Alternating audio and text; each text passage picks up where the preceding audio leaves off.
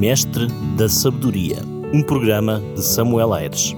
Descubra princípios de sabedoria com o Mestre dos Mestres, Jesus. Há cerca de seis anos atrás, visitei um casal que mostrava algum interesse nas coisas espirituais.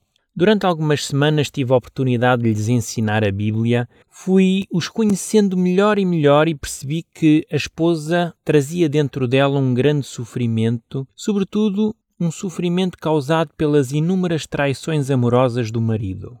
Para agravar o cenário, os filhos tinham saído de casa em guerra aberta com o pai. A certa altura, num desses estudos, onde ensinava sobre a vida no céu, este homem interrompeu-me e disse: eu sei que Deus tem lá um lugar reservado para mim. Sou uma pessoa que não faço mal a ninguém. Não anda a matar, não anda a roubar ninguém e até ajudo os meus vizinhos. Sei que hei de lá ter o meu lugar. Será que também alguma vez teve este tipo de pensamento? Acha-se uma pessoa boa? Alguém que leva uma vida condigna, organizada, é uma pessoa que preza a família, que orienta bem as suas finanças, que ajuda o necessitado e até vai à igreja. Também pensa que Deus tem um lugar reservado por tudo aquilo que faz de bom? Se acha que, por ser uma pessoa boa, organizada, correta, benevolente e até religiosa, e que por causa disso tem lugar marcado no céu, então acompanhe nesta reflexão até ao fim. Certa vez Jesus Cristo dirigiu-se aos seus discípulos e começou a falar-lhes sobre a sua segunda vinda. E começou a mostrar-lhes como estariam a viver as pessoas por hora da sua vinda. Lemos então assim em Lucas 17, 26 a 30. Assim como foi nos dias de Noé, será também nos dias do Filho do Homem. Comiam, bebiam, casavam e davam-se em casamento, até ao dia em que Noé entrou na arca e veio o dilúvio e destruiu a todos. O mesmo aconteceu nos dias de Ló. Comiam, bebiam, compravam, vendiam, plantavam e edificavam. Mas, no dia em que Ló saiu de Sodoma, choveu do céu fogo e enxofre e destruiu a todos. Assim será no dia em que o Filho do Homem se manifestar. Jesus vai comparar os derradeiros dias deste mundo com os dias que antecederam ao dilúvio no tempo de Noé e também aos dias de Ló antes das cidades de Sodoma e Gomorra terem sido destruídas pelo fogo. Da mesma forma que as pessoas viveram nesses dias, assim estarão os habitantes deste mundo a viver quando Jesus vier.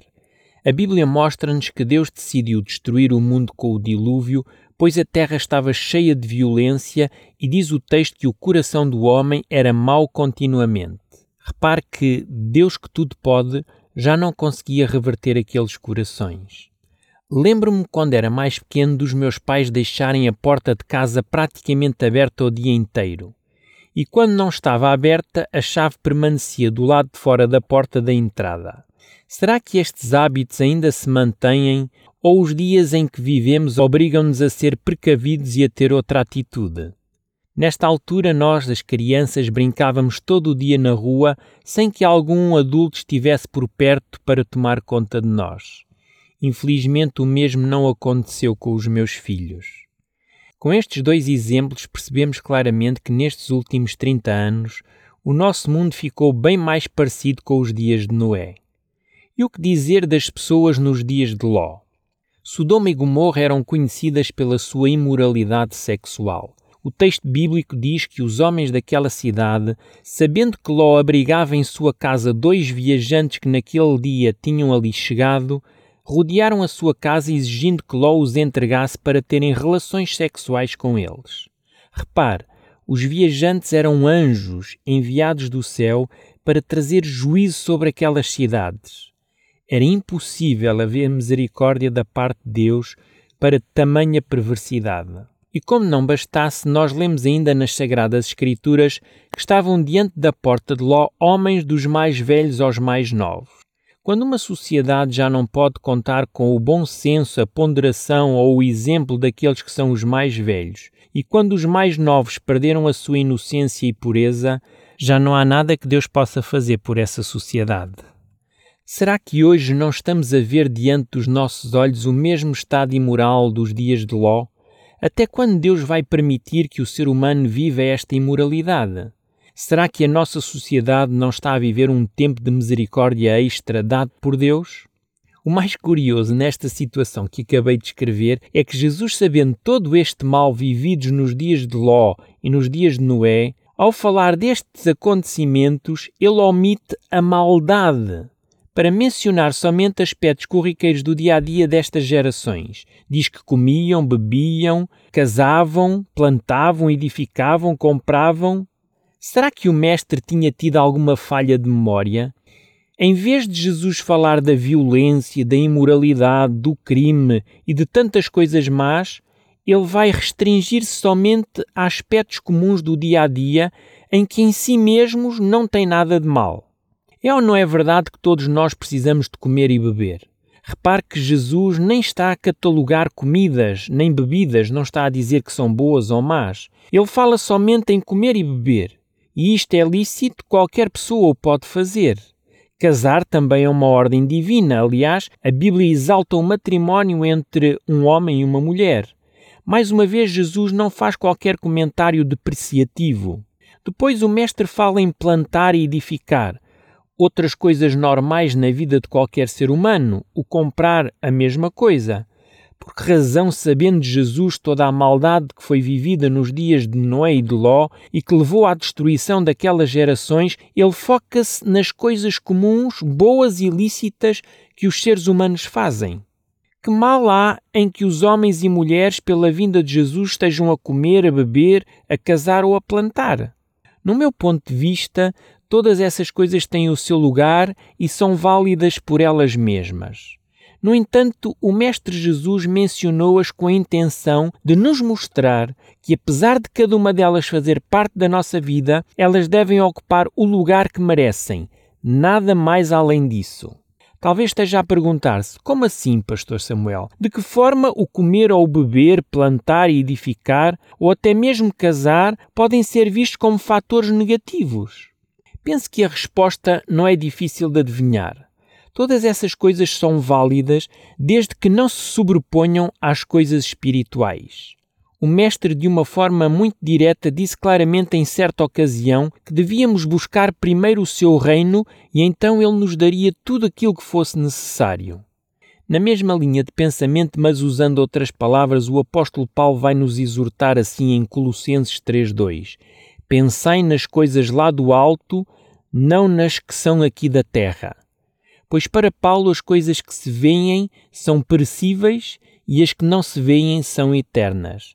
Ao referir-se às coisas lícitas e comuns do dia a dia, Jesus quis mostrar que elas podem se tornar um empecilho para nos salvarmos. Elas podem se tornar de tal maneira prioridade na nossa vida que corremos o risco de colocar a nossa vida espiritual para segundo plano.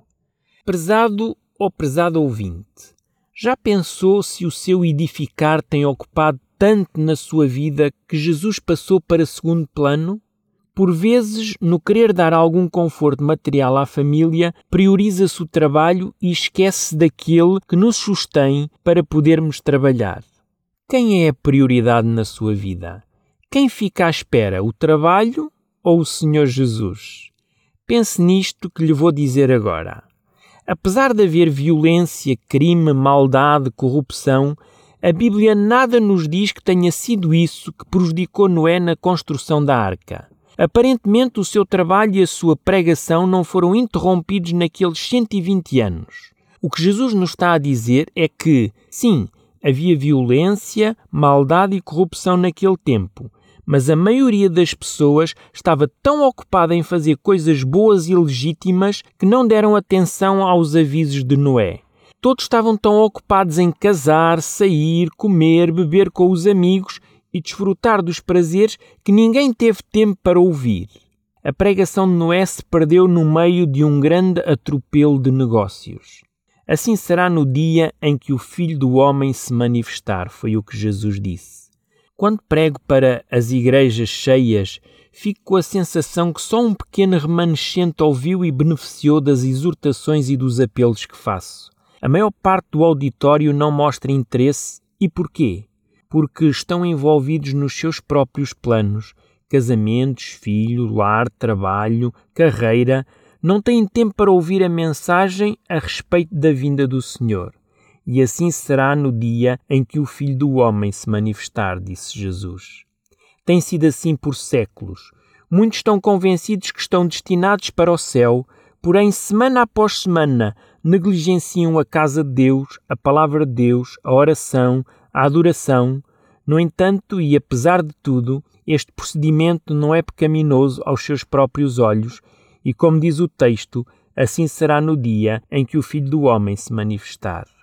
Quando Jesus falou da sua vinda, repare que ele não falou sobre o índice de criminalidade ou da imoralidade que haveria nesse tempo, Jesus também não falou nada sobre pandemias, sobre drogas, sobre prisões cheias de criminosos, legislação do aborto. Não. Jesus apenas disse: Assim como foi naqueles dias, também serão nos últimos dias. Assim como as pessoas compravam, vendiam, casavam, comiam e bebiam, plantavam e edificavam, do mesmo modo, no fim, as pessoas estarão preocupadas com as coisas boas e lícitas mas negligenciarão o mais importante, a salvação das suas próprias almas. De várias formas, o Mestre Jesus tenta ilustrar esta realidade com o objetivo de nos acordar desta letargia espiritual. A parábola da grande ceia é um bom exemplo disso, pois fala de um homem que fez uma grande festa, enviou o convite, mas os convidados rejeitaram em ir. Nesta parábola, o anfitrião é o próprio Jesus. A festa são as boas novas do Evangelho, a mesa é a dádiva do céu na pessoa de Jesus Cristo na cruz e o convite é feito a todos nós. Em poucas palavras, esta parábola fala da intimidade que Jesus deseja ter com cada um de nós. Ele tem um lugar reservado, faz-nos o convite a fim de usufruirmos de plena felicidade. Tudo foi preparado, só precisamos de aceitar o convite. Nesta parábola diz que a mesa estava pronta, mas os convidados não apareceram. O anfitrião esperava que os seus convidados iriam parar os seus afazeres e chegar cedo para usufruírem da comunhão e da alegria daquela festa. Mas, infelizmente, ninguém apareceu. Querido ou querido ouvinte, coloque-se no lugar daquele anfitrião. Imagine que preparou um belo almoço e que convidou alguns dos seus melhores amigos e no dia apercebeu-se que ninguém veio. Como entenderia essa atitude dos seus amigos? Provavelmente pensaria em rejeição ou mesmo num total desinteresse dessas pessoas por si, não era? Neste caso específico, o convite tinha sido feito, ninguém tinha vindo, mas o anfitrião ainda esperava com o último convite que os seus convidados viessem. Mas infelizmente o texto diz: mas eles, um a um, começaram a dar desculpas.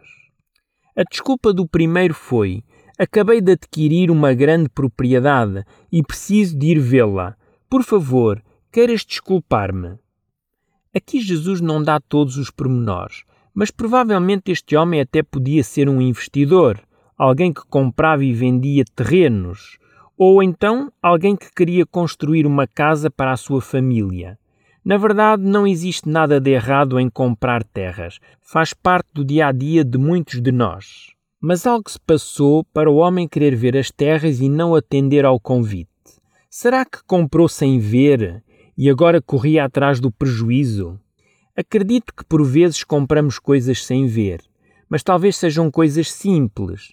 Será que, se fosse consigo, compraria um terreno sem ver? eu dificilmente faria um investimento sem saber onde estava a investir.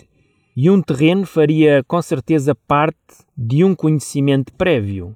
Será que aquele homem não poderia ter deixado essa visita ao terreno para o dia seguinte?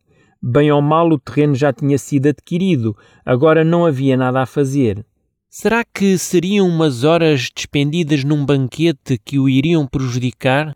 O segundo convidado vai dizer: Comprei cinco juntas de bois e vou experimentá-los. Peço que me desculpe.